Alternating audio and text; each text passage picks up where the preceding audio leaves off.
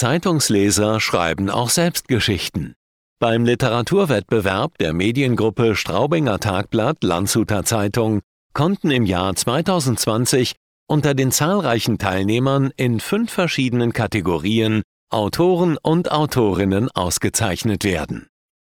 Der dritte Preis geht an Herbert Becker aus Heibach. Der Autor arbeitete lange Jahre für den Bayerischen Rundfunk. Herr Becker, allgemein sagt man, Männer sind schreibfaul, sind redfaul. Bei Ihnen scheint das Gegenteil der Fall zu sein. Sie sind eine Art schreibende Erscheinung. Wurde das bei Ihnen in die Wiege gelegt?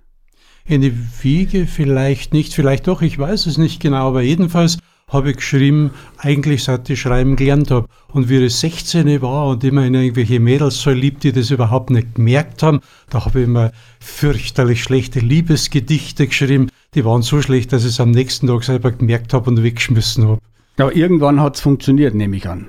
Gott sei Dank. Ich weiß nicht, ob es aufs Schreiben zurückzuführen ist, aber irgendwann hat es geholfen. Sie wohnen in Glasberg, einem Ortsteil der Gemeinde Heibach könnte man bösartig sagen, wo sich Fuchs und Hase gute Nacht sagen. Ist das besonders inspirierend, um in aller Ruhe schreiben zu können? Ich kann eigentlich überall schreiben, wo es ruhig ist. In einem Café oder so könnte ich nie schreiben, aber Glasberg ist in der Tat ruhig. Darum ist gut zum Schreiben. Quarantänegeschichten heißt Ihr Beitrag, der in dem Literaturwettbewerb prämiert wurde.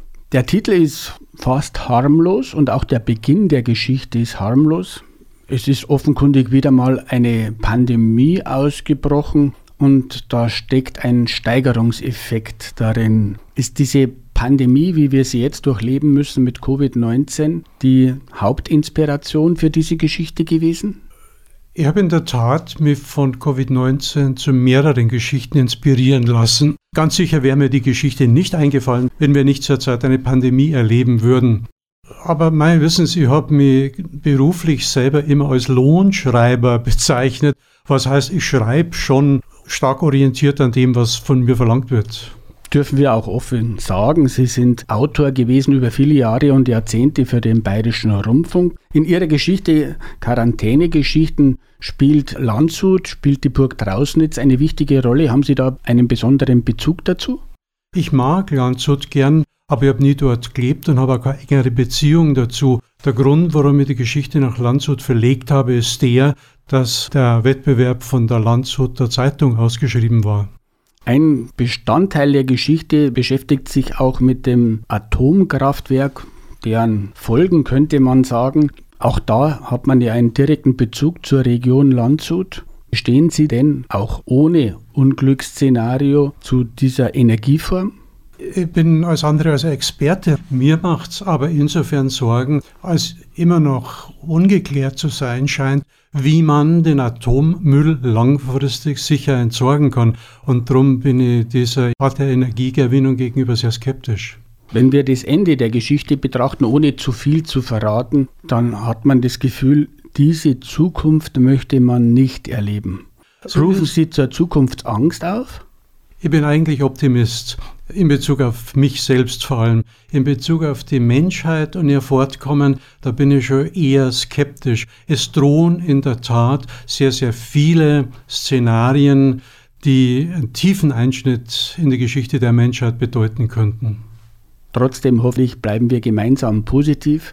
Ich wünsche mir, dass Sie auch weiterhin fleißig zur Feder greifen im sprichwörtlichen Sinn Geschichten schreiben, an denen wir uns erfreuen können. Herzlichen Dank, dass Sie heute bei uns zu Gast waren und dass Sie teilgenommen haben an diesem Wettbewerb. Ich bedanke mich ganz herzlich, ich bin allerdings Gott sei Dank dieser Tage negativ. Und hier Herbert Beckers preisgekrönter Beitrag Quarantänegeschichten. Bah, so komfortabel habe ich mir das nicht vorgestellt, sagte Walter und zog sein Jackett aus. Ich glaube, da halten wir durch. Charlotte, Philipp und Feline teilten seine Zuversicht. Die vier nahmen an einer Studie zum Thema Gruppenverhalten unter Quarantänebedingungen teil. Sie wussten, dass ihnen 16 schwierige Tage bevorstanden, doch die Räumlichkeiten, die sie soeben bezogen, waren exklusiv und das stimmte sie optimistisch. Die Studie war vom Gesundheitsministerium in Auftrag gegeben worden, denn die Situation spitzte sich gefährlich zu. Eine Pandemie nach der anderen suchte die Welt heim und die Krankheitserreger wurden zunehmend gefährlicher. War Covid-19 von manchen noch als kleine Grippe bezeichnet worden, so verbot sich eine derartige Einschätzung bei Laurel 22 ganz und gar. Zwar war hier die Ansteckungsgefahr geringer, dafür starb etwa jeder zehnte Infizierte. Murado 5 glich, was die Todesrate anging, Laurel 22, erwies sich aber als ebenso leicht übertragbar wie das Coronavirus. Und nun war in Zentralafrika das sogenannte Korotoro-Fieber ausgebrochen, das die Menschen so schnell dahinraffte, wie es im Mittelalter die Pest getan hatte. Die ersten Opfer waren die Insassen eines Gefängnisses in der Ortschaft Korotoro im Tschad gewesen. Wenige Tage später hatte das Fieber die Hauptstadt N'Djamena erreicht. Kurz darauf meldeten die Nachbarländer Nigeria und Kamerun die ersten Korotoro-Toten. Schon vor Korotoro hatte auf der ganzen Welt Alarm, wenn nicht Panikstimmung geherrscht. Nirgendwo brachten die verhängten Maßnahmen den gewünschten Erfolg. In zahlreichen Ländern, darunter Deutschland, brachen Aufstände aus. Infizierte rotteten sich zusammen, bespuckten Polizisten oder bewarfen das eingesetzte Militär mit Flaschen, die mutmaßlich verseuchte Flüssigkeiten enthielten. Immer öfter weigerten sich Ordnungskräfte, Dienst zu tun. Unter Menschen, die in häuslicher Quarantäne zusammenlebten, häuften sich die Fälle von Mord, Totschlag und Körperverletzung. Dem letztgenannten Phänomen war die Studie des Ministeriums gewidmet. Es sollten Wege zur Deeskalation von Streitigkeiten gefunden und der Ersatz beruhigender Substanzen erprobt werden. Dazu brachte man fünf Vierergruppen so unter, dass sie 16 Tage lang nicht in Kontakt zur Außenwelt treten konnten. Jede Gruppe setzte sich aus Personen einer bestimmten sozialen Schicht zusammen.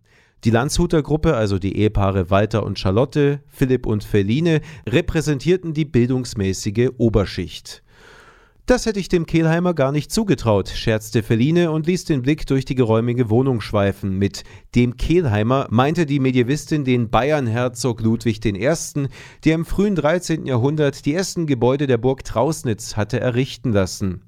Unter einem dieser Gebäude, dem Wittesbacher Turm, war im 21. Jahrhundert eine Höhle in den Fels geschlagen und zu einer bombensicheren und luxuriösen Unterkunft ausgebaut worden.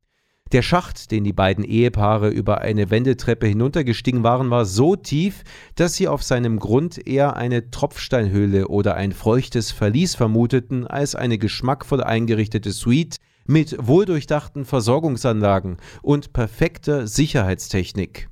Altmodisch erschien allein der Fluchtweg, über den die vier in dem unwahrscheinlichen Fall, dass ein anderweitiger Ausstieg nicht möglich sein sollte, ins Freie gelangen konnten.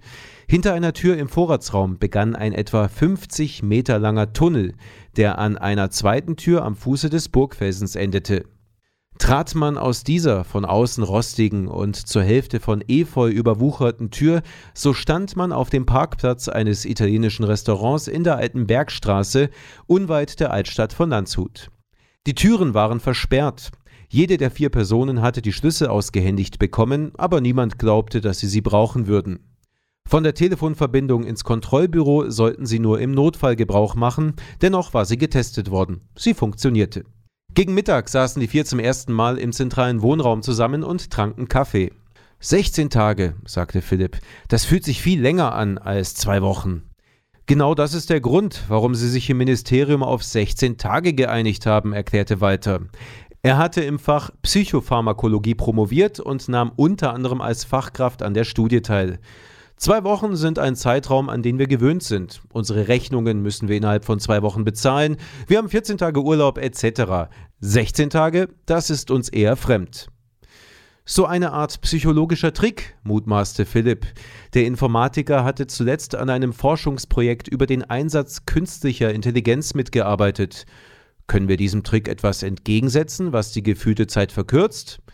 Ich glaube, ich wüsste was, meldete sich Charlotte zu Wort. Sie galt als enorm belesen. Nach einem abgebrochenen Theologiestudium hatte sie sich dem Bibliothekswesen zugewandt und war zu einer begehrten Fachkraft geworden. Die anderen sahen sie erwartungsvoll an. Chaucer, sagte sie, Canterbury Tales. Feline verstand als erste, was sie meinte. Sie sollten es so machen wie die Pilger in dem genannten Werk des englischen Dichters Geoffrey Chaucer, die erzählten sich auf ihrer Reise Geschichten, von denen etwa zwei Dutzend in den Canterbury Tales versammelt sind. Genau, Feline freute sich. Wir erfinden Geschichten, Quarantänegeschichten. Jeder vier. Kommt genau hin. Und die vier vereinbarten, dass jeden Tag einer oder eine von ihnen eine Geschichte zum Besten geben sollte, beziehungsweise eine Prognose, eine Vision oder dergleichen. Als Thema wählten sie die Frage, die nächsten 50 Jahre, was kommt auf die Menschheit zu? Feline machte den Anfang. Unter dem Einsatz ihrer soliden Länderkenntnis breitete sie die Vision eines Krieges zwischen den Atommächten Indien und Pakistan aus. Beide setzten Nuklearwaffen ein, die jeweiligen Hauptstädte Delhi und Islamabad wurden bombardiert, China stellt sich auf die Seite Pakistans, die USA ergreifen Partei für Indien, im Nu brennt die Welt. Am nächsten Tag schlug ihr Mann Philipp in dieselbe Kerbe, allerdings sah er den Krisenherd im Nahen Osten. Zwischen Israel und dem Iran bricht ein bewaffneter Konflikt aus, der sich schnell internationalisiert und unter dem Einsatz von künstlicher Intelligenz und atombestückten Marschflugkörpern geführt wird. Nicht minder erschreckend war das Szenario, das Walter am dritten Tag ausbreitete. Ein US-Präsident wird abgewählt, um dennoch an der Macht bleiben zu können, bricht er einen Krieg vom Zaun, der wiederum in einen Weltkrieg mündet. Also gut, sagte Charlotte am vierten Tag, dann gibt's halt bei mir auch einen globalen Krieg. An Gründen mangelt es schließlich nicht. Sie sah einen Wettlauf um Bodenschätze voraus. Erdöl und Erdgas, Eisen und Blei, seltene Erden und andere Ressourcen werden knapp. Auf der ganzen Welt brechen zuerst Stellvertreterkriege aus, schließlich richten die großen Mächte ihre Waffen aufeinander. Weiter eröffnete die zweite Runde mit der Vision von einem rapiden Klimawandel. Die bereits jetzt steigenden Temperaturen lassen den Permafrost tauen und die Menge der Treibhausgase rapide in die Höhe schnellen, mit verheerenden Folgen für das Klima. Heute ist der sechste Tag, Charlotte lächelte. Da erschuf Gott den Menschen und sagte, Seht, ich schenke euch die ganze Erde. Und sie stellte dar, wie der Mensch das Geschenk zerstört. Durch die Abholzung der Regenwälder und den Abbau von Erzen, durch die Vergiftung von Flüssen und Meeren wird die Erde nach und nach zur Wüste und für den Menschen unbewohnbar. Philipp griff einige ihrer Gedanken auf und ging ins Detail. Seine zweite Geschichte bestand im Wesentlichen in der Aneinanderreihung von kleineren und größeren Katastrophen. Dämme, Öl- und Gaspipelines brechen, Erdrutsche begraben Dörfer und Städte, Seen verlanden, der Wind trägt Salz und Pestizide übers Land, riesige landwirtschaftliche Flächen veröden. Feline war die erste, die ihr Augenmerk auf menschliche Schicksale richtete. Als Folge der unterschiedlichen Katastrophen müssen ganze Völkerschaften vor Kriegen und marodierenden Horden, Hunger und Seuchen, Überschwemmungen und anderen Plagen aus ihrer jeweiligen Heimat fliehen. Die erste Halbzeit ist vorbei, konstatierte Walter am neunten Tag, und wir haben uns ausschließlich Horrorvisionen aufgetischt. Dennoch fuhr er im einmal angeschlagenen Ton fort. Er ließ gleich mehrere Atomkraftwerke explodieren und malte die Auswirkungen auf die Bevölkerung der betroffenen Regionen aus. Hunderttausende leiden an Krebs, Immunschwächen und einer Vielzahl von chronischen Krankheiten. Zahlreiche Neugeborene kommen mit Missbildungen zur Welt. Weite Landstriche werden evakuiert. Auch Philipp nahm ein havariertes Atomkraftwerk an, stellte aber andere Auswirkungen in den Fokus seiner Betrachtungen. Ein landesweiter Stromausfall führt zu einer Versorgungskrise und schließlich zu einer Hungersnot.